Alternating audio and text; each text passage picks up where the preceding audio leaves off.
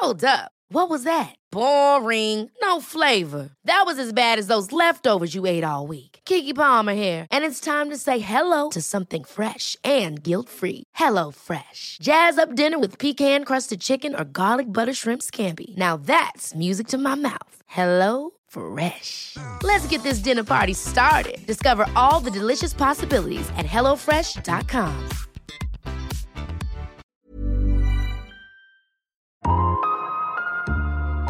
Hallo, ihr Lieben, hier sind Claudia. Und Rolf? Ja, wir wissen, ihr wartet auf die neue Folge, die kommt auch gleich. Aber vorher möchten wir euch gerne einladen, uns beiden Flitzpiepen hier echt und in Farbe zu erleben. Zwischen Mitte April 2024 und Mitte Mai sind Claudia und ich deutschlandweit unterwegs. Wir sind auf Bühnen unter anderem in Hannover, in Berlin und in München. Und wenn ihr da seid, dann wird es ein Fest. Wir freuen uns auf euch. Ihr könnt uns live erleben und wir sind für euch und eure Fragen da. Wo es die Tickets gibt, das seht ihr unten in den Show Notes. Wir freuen uns sehr auf euch und jetzt auf die neue Folge.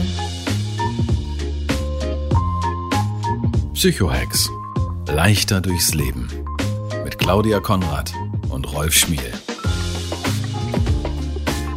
Herzlich willkommen zu einer neuen Folge Psychohacks. Ein erstes hereinspaziert, vielleicht auch an alle, die uns heute zum ersten Mal hören. Wie schön, dass ihr da seid. Rolf und ich sind genauso gespannt wie ihr, was sich da jetzt alles so entwickelt. Absolut. Weil es ist jedes Mal ein echtes Abenteuer, weil, was die Hörer sich wahrscheinlich nicht vorstellen können, wir sitzen in unterschiedlichen Städten, muss man auch mal dazu sagen, wir treffen uns nicht vorher. Wir haben auch keine lange vorher inhaltliche Redaktionssitzung, sondern Claudia macht sich die ganze Arbeit, die Themen aufzubereiten, die Fragen zu entwickeln. Und für mich ist es dann so, ich weiß grob vorher, worum es geht und recherchiere dazu, aber was dann genau passiert und worüber wir reden und wie sich das entwickelt, ist für uns beide jedes Mal Premiere und jungfräuliches Erlebnis. Und ihr äh, habt ja da einen großen Anteil dran. Wir freuen uns jede Woche nämlich über eure vielen, vielen Mails, die uns da erreichen, über podcast.psychohacks.de. Die meisten Fragen und Berichte enden mit dem Satz, habt ihr da nicht einen Psychohack für mich? So ist das auch bei Nelly. Nelly hat zwei Kinder aus erster Ehe, 12 und 14 sind die, hat jetzt einen Freund, der wohnt 150 Kilometer weit weg. Und das ist auch gut so, denn näher dran wäre wahrscheinlich laut Nelly nicht so die Top-Idee. Sie fragt sich inzwischen, ob sie wohl beziehungsunfähig ist. Ich denke mal, ganz viele unter euch, die gerade beim Joggen, Bügeln, Autofahren oder auch auf der Couch sitzen, zuhören werden, sagen, ja, an der Stelle war ich auch schon mal. Hörst du das oft, Rolf, dass Leute sagen, ich glaube, ich bin beziehungsunfähig?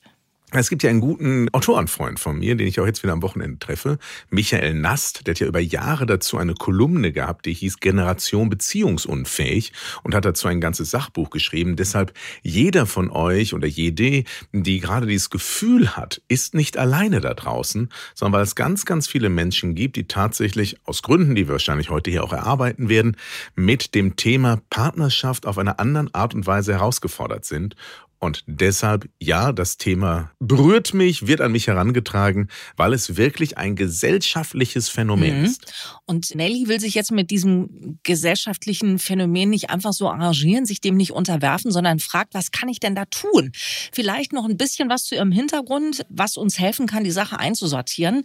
Sie hat uns Folgendes geschrieben. Mein Ex-Mann hatte traditionelle Vorstellungen von Frauen, denen ich anfangs entsprechen wollte. Als mir bewusst wurde, wie unglücklich mich das machte, machte ich viele Jahre eine Therapie, aber ich kam aus diesen Mustern nicht raus. Erst durch meine Reise der Persönlichkeitsentwicklung hatte ich den Mut, meine Frau zu stehen. Durch meine Veränderung geriet unsere Ehe unter Druck. Zwei Monate vor der Trennung erhielt ich eine Nachricht von einem Ex-Freund aus der Vergangenheit. Diese wirbelte mich sehr auf und ich gewann durch den Kontakt zu diesem Ex-Freund die Ansicht, meine Ehe ist am Ende. Nach der Trennung von meinem Mann begann ich mich erneut mit diesem Ex-Freund zu treffen und wir ahnen es, sehr schnell schnell wurden wir ein Paar. Obwohl die Zeit mit ihm schön ist, war unsere Beziehung die ersten zwei Jahre von den Scheidungen beider Seiten geprägt. Diese Phase hat mich sowohl emotional als auch zeitlich sehr beansprucht und nach dieser Zeit wurden unsere Beziehungsverläufe turbulent. Wir gerieten schnell in Konflikte und sprachen jedes Mal über eine mögliche Trennung und im vergangenen Jahr bemerkte ich, dass alte Muster sowohl bei mir als auch bei ihm wieder auftraten. Und Nelly vermutet bei sich ein Muster, zu schnell in neue Beziehungen zu gehen. Vielleicht hat sie auch schon mal, oder ich weiß, dass sie uns hört und da haben wir schon öfter drüber geredet, weil Rolf, du auch immer oft darüber redest, über dieses zu schnell in Beziehungen gehen. Sie glaubt, dass das mit ihren nicht sehr liebevollen Eltern zu tun hat, also mit deren nicht sehr liebevoller Beziehung. Obwohl ich meinen aktuellen Partner liebe und er mich, spüre ich immer wieder den Wunsch nach Alleinsein. Nelly und ihr Freund leben, wie gesagt, 150 Kilometer voneinander entfernt. Ich bin ziemlich sicher, dass ohne diese Distanz keine Beziehung zwischen uns möglich wäre. Die Entfernung gewährt mir die nötigen Freiräume, ohne mich ständig erklären zu wollen. So, mit zunehmendem Alter verspüre ich den Wunsch immer stärker nach Alleinsein. Manchmal denke ich, ich bin richtig beziehungsunfähig. Rolf, gibt es das überhaupt? Beziehungsunfähigkeit, also in unseren sozialen Wesen. In Gottes reichen Garten der Möglichkeiten gibt es alles. Ja. Aber viele Sachen sind davon nicht so häufig ausgeprägt, wie wir es uns vorstellen. Natürlich gibt es Menschen, die haben eine soziale Störung oder haben auch aufgrund persönlicher Erlebnisse und Traumata eine Intimitätsstörung und sind deshalb für Beziehungen weniger geeignet als vielleicht andere, die gesund mit diesem Thema aufgewachsen sind. Deshalb gibt es da Unterschiede. Aber wenn ich mir hier Nelly anschaue, muss ich einfach sagen, ich verstehe nicht, und das meine ich jetzt ganz ernst, wenn sie mir in einer Beratung gegenüber sitzen würde, würde ich fragen, wo ist denn dein Leidensdruck? Also, sie stellt fest, dass das bei ihr nicht so ist und sie sagt, das ist auch gut so. Dann würde ich immer aufstehen und sagen und applaudieren, ist doch prima. Du hast ein Konzept entwickelt, das zu dir passt. Wer sagt denn, dass eine Beziehung in einer Art von Zweisamkeit permanent zusammenwohnen mhm. einhergehen muss? Die Frage ist, ob ich dieses Konstrukt genießen und für mich nutzen kann. Das ist die erste Frage. Und ob dieses Konstrukt, was gut für mich ist, mit dem Menschen funktioniert, den ich für das Konstrukt ausgesucht habe. Weil das sind unterschiedliche Paar Schuhe. Und deshalb erstmal hier, Nelly, gratuliere ich dir zu deinem Weg. Es ist immer ganz wichtig, sich von Dingen zu trennen, wo man eine Rolle gespielt hat, die man nicht ist, wie in deiner ersten Partnerschaft. Und dass du jetzt in einer aktuellen Partnerschaft, wo du die Menschen sehr liebst, immer wieder an bestimmte Herausforderungen stößt, zeigt, dass es einfach noch Baustellen gibt. Und das ist völlig normal. Ich bin jetzt 50 plus und ich kann sagen, ich habe noch mindestens 25 Jahre Programm vor mir, um mich und andere besser zu verstehen.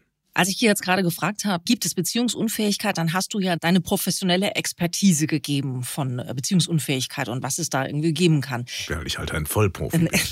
Bei Beziehungsunfähigkeit oder bei Psychologie? Aber ähm, ich mag dich ja, auch. ich habe dich ja. auch sehr lieb. Auf jeden Fall ist es ja in der Regel so, dieses Beziehungsunfähigkeitsding. Manchmal spricht man ja da auch in einer Partnerschaft drüber und ich habe so das Gefühl, ganz oft ist es eben eine Eigendiagnose oder der Vorwurf eines enttäuschten Partners.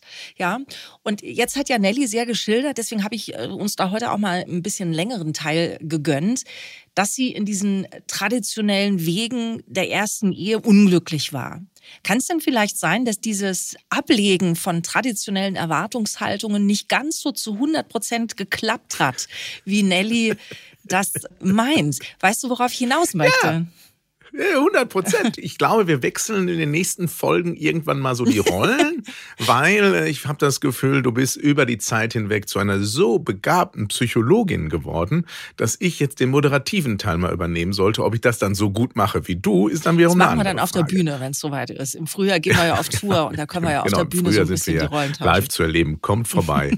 dann bin ich der Moderator und Claudia die Expertin. Nein, das wird nicht so sein. Ich sag's gleich schon.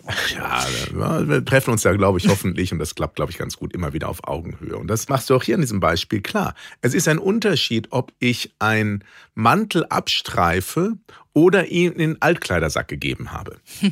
Und ich glaube tatsächlich, dass Nelly es zwar geschafft hat, sich in bestimmten Konzepten von den klaren Erwartungen dieses einen Menschen zu verabschieden, aber möglicherweise nicht von den Prägungen, mit denen sie groß geworden ist.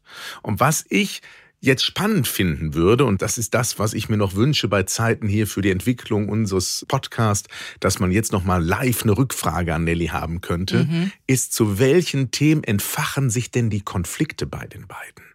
Also worüber streiten die? Weil die Streitkultur zeigt häufig, was sind denn die tiefer liegenden Themen, die die haben. Geht es um Dominanz? Geht es um Wahrnehmung?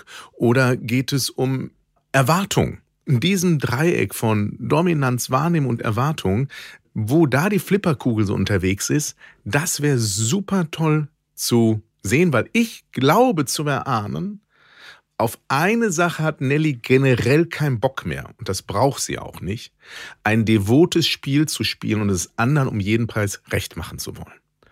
Und aus dieser Haltung heraus, ich bin mir selbst genug, ist es halt manchmal schwierig, in einer Partnerschaft unterwegs zu sein, wo der andere so den Wunsch hat, nach das Konzept der besseren Hälfte. Mhm.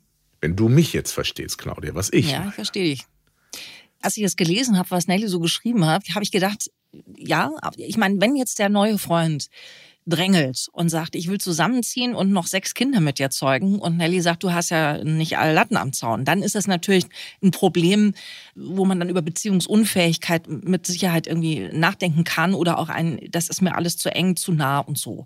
Aber ich habe mir gedacht, wie cool ist das denn eigentlich, ja? Also jetzt, sie ist dieser Ehe entkommen, sie, sie hat sich da reflektiert, sie hat therapeutische Hilfe in Anspruch genommen und ist jetzt in diesem Modell, der Wochenendbeziehung. Und ich habe den absoluten Eindruck, dass sie sich da wohlfühlt. Da kann ich jetzt Nelly aus eigener Erfahrung nochmal sagen, ich hatte diese Situation auch mal für ein Jahr. Und der Druck von außen, das gefälligst scheiße finden zu müssen, ist enorm. Der Druck von außen zu sagen, jetzt trenn dich doch oder geh wieder zusammen, ist enorm. Und es ist jetzt immer die Frage, was mache ich mit diesem Druck? Also entweder ist dieser Druck etwas, was mich weit wegbringt von der eigentlichen Problemlösung, weil ich mich erstmal nur diesen Leuten zuwende, die mir ständig diesen Fragen stellen. Oder aber ich sage, Moment mal, Pause. Wie fühle ich mich denn gerade? Wie geht's mir denn gerade damit? Und ich kann dir nur sagen, Nelly, das war ein tolles Jahr, was ich da hatte.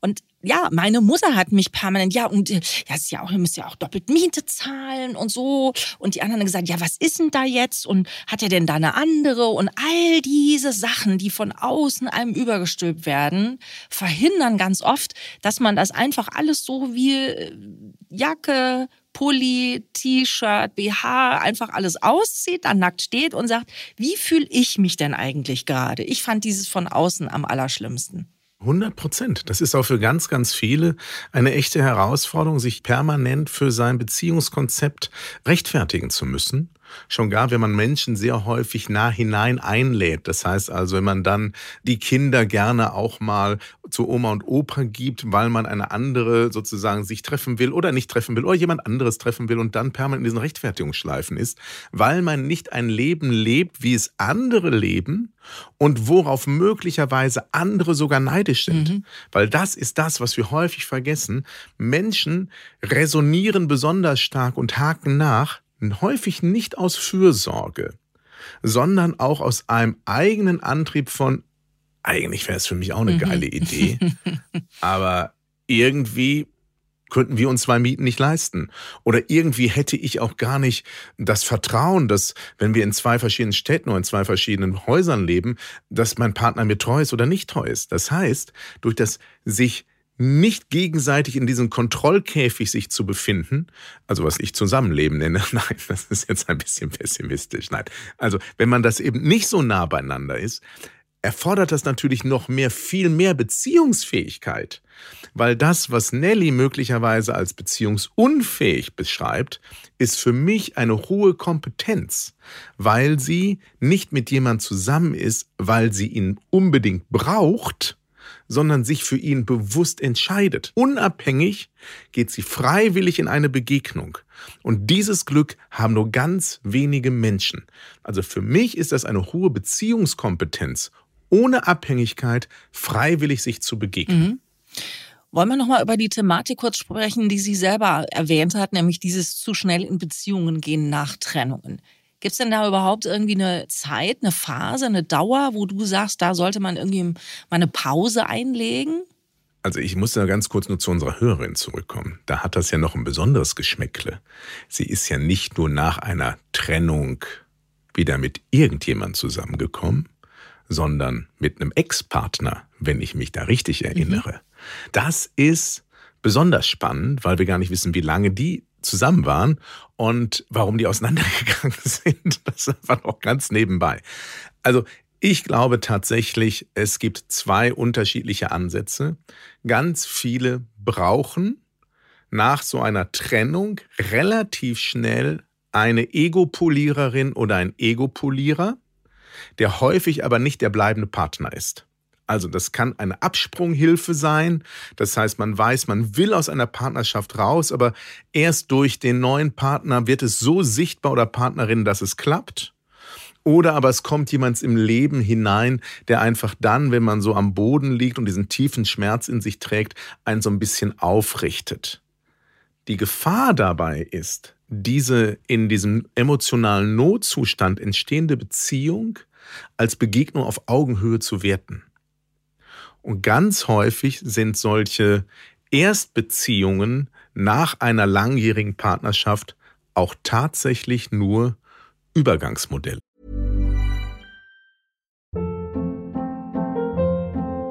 Hold up. What was that? Boring. No flavor. That was as bad as those leftovers you ate all week. Kiki Palmer here, and it's time to say hello to something fresh and guilt-free. Hello Fresh. Jazz up dinner with pecan-crusted chicken or garlic butter shrimp scampi. Now that's music to my mouth. Hello Fresh. Let's get this dinner party started. Discover all the delicious possibilities at hellofresh.com. Ich darf dazu äh, leider auch schon wieder aus meinem eigenen Leben zitieren. Es ist ja echt Katastrophe. Dafür bist du da, Es ist eine Katastrophe, ich sag's ja. Also ich hatte exakt diese Situation. Trennung und zurück zum Ex. Ne? Das Problem an diesen Modellen ist, was ich festgestellt habe, ist, also du, du kommst erstmal wieder zusammen und es ist so schön, wenn man sich einfach schon kennt. Da ist eine gewisse Vertrautheit da, also du hast irgendwie diese Phase des ganz neuen Kennenlernens, da hast du auch vielleicht gerade nicht so Bock drauf und so. Das heißt, man knüpft nicht bei Null an. Aber was trotzdem aufeinander kommt, ist ein Leben, was man früher man hatte, als man noch dieser Ex war und als, als da war noch keine Kinder, da war noch kein gelebtes Leben dazwischen. Ja, dann kommen auf beiden Seiten Dinge zusammen. Man benimmt sich aber erstmal so, als wären die letzten zehn Jahre nicht gewesen. Das kann im ersten Moment wahnsinnig erfrischend sein, aber es führt zu einem Alltagsclash. Und der größte Fehler, den ich gemacht habe dabei, ich möchte das nicht auf andere Menschen übertragen, war zu glauben, oh wow, das ist es. Warum war ich denn so doof vor zehn Jahren? Warum habe ich denn das nicht verstanden? Ne? So dieses da gleich schon wieder so eine Schwere drüber zu geben, indem man sagt, das ist jetzt für die Ewigkeit, weil man seinen Eltern sagen will, so jetzt aber, weil da auch Kinder sind, denen man eine Stabilität geben will, also macht man das Ding riesengroß und dann zu spüren, das ist es auch nicht, war einer der fürchterlichsten Gefühle in meinem Leben, weil ich wusste, ich werde alle diesen Leuten wieder sagen müssen, doch nicht. Also meinen Eltern, meinem Sohn, meinen Freunden, diese große neue Beziehung als Fehlentscheidung dann auch wieder zu transportieren. Und dann fühlst du dich beziehungsunfähig. Vielleicht ist Nelly genau an diesem Moment, da war ich auch du hast diese Leichtigkeit, so ganz bittere Dinge einfach mal so spontan auszusprechen, was ich die ganze Zeit denke und mir auf der Zunge wegbeiße, einfach zu sagen, das hast du gerade en passant liebevoll mitformuliert. Weil das, was ich raushöre, und ich möchte nicht dazu beitragen, dass Menschen sich gegenseitig eine Podcast-Folge vorspielen und das sagen, anstelle am Schluss machen per WhatsApp mache ich jetzt Schluss per Podcast. Die beiden in der Sendung sagen dir jetzt in diesem Format, warum es vorbei ist. Diese Verantwortung möchte ich ungern übernehmen. Ich glaube, dass die beiden die schönste, beste Beziehung haben und ewiges Glück verdient haben. Doch wenn ich als Profi da drauf gucke, ich kenne die beiden ja nicht, aber wenn ich mir nur die Konstellation angucke, glaube ich und auch in welcher Reserviertheit unsere Hörerin auf ihre Beziehung reflektiert, glaube ich eher, das ist der Anfang vom Ende mit der Hoffnung auf ein echtes großes Glück. Also eine langjährige Beziehung, Ehe, die herausfordernd war, zu beenden ist eine tolle Leistung. Dann Trost und Neuanfang in einem Ex-Partner zu finden, ist ein nachvollziehbares Prozedere. Aber ich glaube, um beurteilen zu können, ob eine Beziehungsfähigkeit da ist, braucht es ein, ein drittes Experiment. Also irgendjemand, der weder der Ehemann ist, mit dem man über 15 Jahre oder noch länger zusammen war, noch ein Ex-Partner, mit dem man vor 15 Jahren zusammen war und jetzt eine Wochenendbeziehung hat. Mhm. Deshalb glaube ich, sind die Messwerte, die wir gerade haben, über die Fähigkeit von ihr Beziehungskompetenz zu haben, überhaupt nicht gegeben. Das heißt, wenn sie jetzt drei, vier Beziehungen in den letzten sechs Jahren gehabt hätten, die immer wieder scheitern aufgrund von was auch immer, da könnte man genauer hingucken. Aber wir haben ja eine langjährige Ehe und einen Ex-Partner, der zurück ins Leben gerufen wurde. Die beiden Quellen reichen nicht aus, um eine Aussage über die Beziehungsfähigkeit zu machen. Da sollte sie sich notfalls auf ein drittes Experiment einlassen. Und ich hoffe nicht, dass ihr aktueller Partner jetzt bei mir zu Hause vorbeigefahren kommt und mich mit dem Baseballschläger massiert. Natürlich nicht. Ich glaube tatsächlich auch, eben weil ich an dieser Phase, wie gesagt, ja auch schon mal teil hatte. Dieses Gefühl äh, heißt ja irgendwie, was man gerade so auszuhalten hat, Erfolgsdruck versus Leichtigkeit, würde ich es mal nennen. Und wenn du von mir auch was annehmen würden wollest, vielleicht, liebe Nelly, ähm, wenn auch der Rolf der Experte ist in der Sache, mein Rat wäre, nimm's mit und genieß es und wenn es zu Ende ist, ist es zu Ende. Ich weiß, dass es, wenn Kinder im Spiel ist, ist es immer schwerer, weil man halt einfach irgendwie den Kindern nicht nochmal jemanden zumuten will, der da nicht für Dauer bleibt. Aber es ist ja durch diese Entfernung, Gott sei Dank, kein so richtig normales Familienleben. Das macht ja vieles einfacher. Deswegen nimm dir doch den Druck zu glauben, du hättest versagt und genieß doch die Zeit. Rolf, würdest du das durchgehen lassen? Zu 100 Prozent. Die Kinder sind dann am glücklichsten, wenn die Eltern glücklich sind. Mhm. Und das ist auch die Sache, die die spüren. Und wenn die jetzige Konstellation für dich selber sich tatsächlich gut anfühlt, hey, wir sehen uns alle zwei Wochenenden mal und haben eine schöne Zeit dann, wenn wir uns sehen, weil dann auch in der Zeit vielleicht die Kinder beim Ex-Partner sind. Enjoy! Und wie Claudia sagt, mach dir nicht so einen Kopf. Beziehung ist kein Wettbewerb. Die Liebe ist kein Contest, sondern es geht darum, dass du einen Weg für dich findest, der dich glücklich macht. Und da darfst du ganz egoistisch sein. Du musst nicht egoistisch in der Beziehung sein, aber den Anspruch zu haben, ich bin auf die Welt gekommen, um glücklich zu sein, so darf man durch die Zeit gehen. Nicht auf Kosten anderer, aber gut für sich selbst zu sorgen, ist die Grundlage jedes mental gesunden Lebens. Sehr gut. Wir hoffen, Nelly, das hilft dir ein bisschen weiter und, und macht dich ein bisschen leichter und lockerer in dieser Situation, in der du gerade steckst. Beziehungsunfähigkeit per se, wir haben es am Anfang schon mal angesprochen, auch wegen des Buches Generation Beziehungsunfähig, das du zitiert hast, Rolf, hat ja oft andere Ursachen. Ne? Da geht es ja ganz viel auch darum, dass Menschen sich nicht mehr entscheiden wollen, weil ja an der nächsten Ecke was Besseres sein könnte, oder? Die Tinder-Nummer. Da gehören ganz viele Facetten zu. Und das, was viele Menschen, die es so gut mit uns meinen, nämlich die Eltern oder die Elterngeneration nicht hören wollen, ist tatsächlich, dass eine bestimmte Generation der seinerzeit mit 30er, jetzt mit 40er, die ersten waren, die tatsächlich einen Rollenbruch in Familien erlebt haben wo Frauen zu Recht aufgestanden sind und gesagt haben, ich bin keine Mutti, sondern ich bin eine Frau, die ein Recht hat auf eine erfüllte Sexualität, die ein Recht hat auf ein tolles Leben, die Recht hat, ihr Leben zu leben. Und daraus sind herausfordernde Strukturen geworden, weil häufig die Männer damit nicht zurechtgekommen sind. Und Frauen, die nicht ihre Frau gestanden haben, haben subtil sabotiert das heißt also, sie haben in der Partnerschaft Dinge eingebracht, dass sich alle irgendwo unwohl gefühlt haben. Und das ist immer auf beiden Seiten zu sehen. Mann, Frau schenken sich da nichts. Das heißt, beide Seiten haben toxische Elemente gelebt. Und das hat dazu geführt, dass ganz viele aus dieser Generation, in denen plötzlich ganz viele Scheidungen plötzlich da waren, wo Scheidung eine neue Normalität bekommen hat, in sich das Programm aufgenommen haben, das, was bei meinen Eltern abgelaufen ist, das, was bei den Eltern meiner Partnerin oder meines Partners abgelaufen ist, so will ich nicht sein.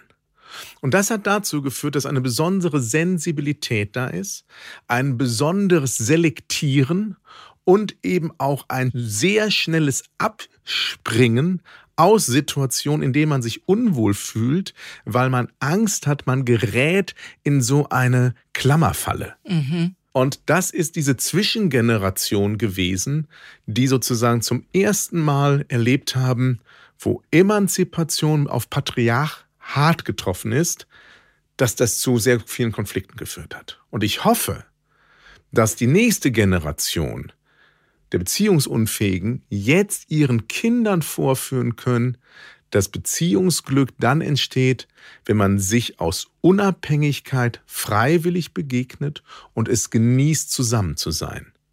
Wir brauchen Vorbilder für gelingende Beziehungen, um selber Beziehungen können zu können.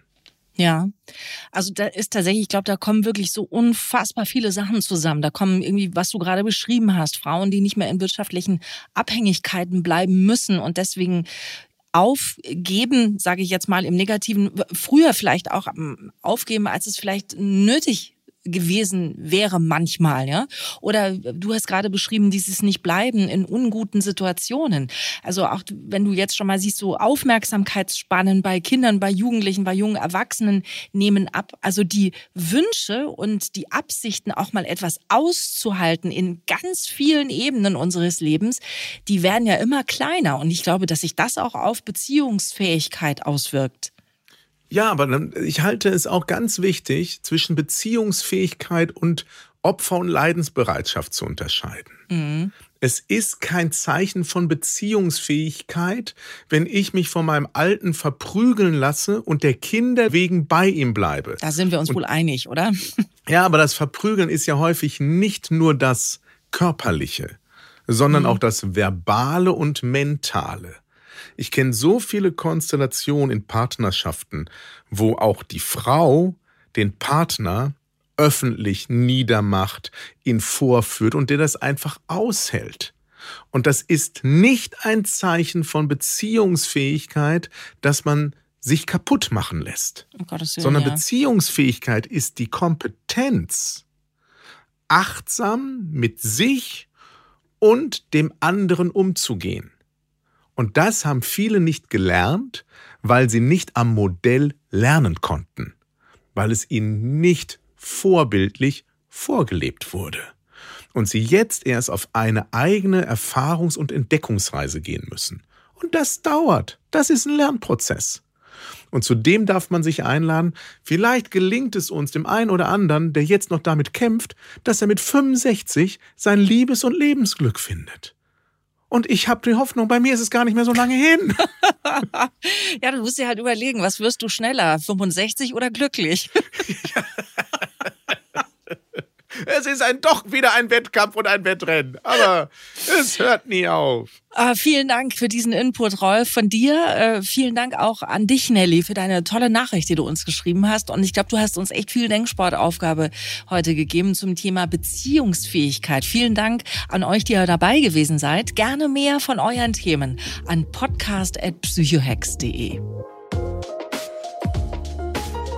Psychohex. Leichter durchs Leben mit Claudia Konrad und Rolf Schmiel. Jetzt hier abonnieren. Ever catch yourself eating the same flavorless dinner three days in a row? Dreaming of something better? Well, HelloFresh is your guilt-free dream come true, baby. It's me, Kiki Palmer. Let's wake up those taste buds with hot, juicy pecan-crusted chicken or garlic butter shrimp scampi. Mm.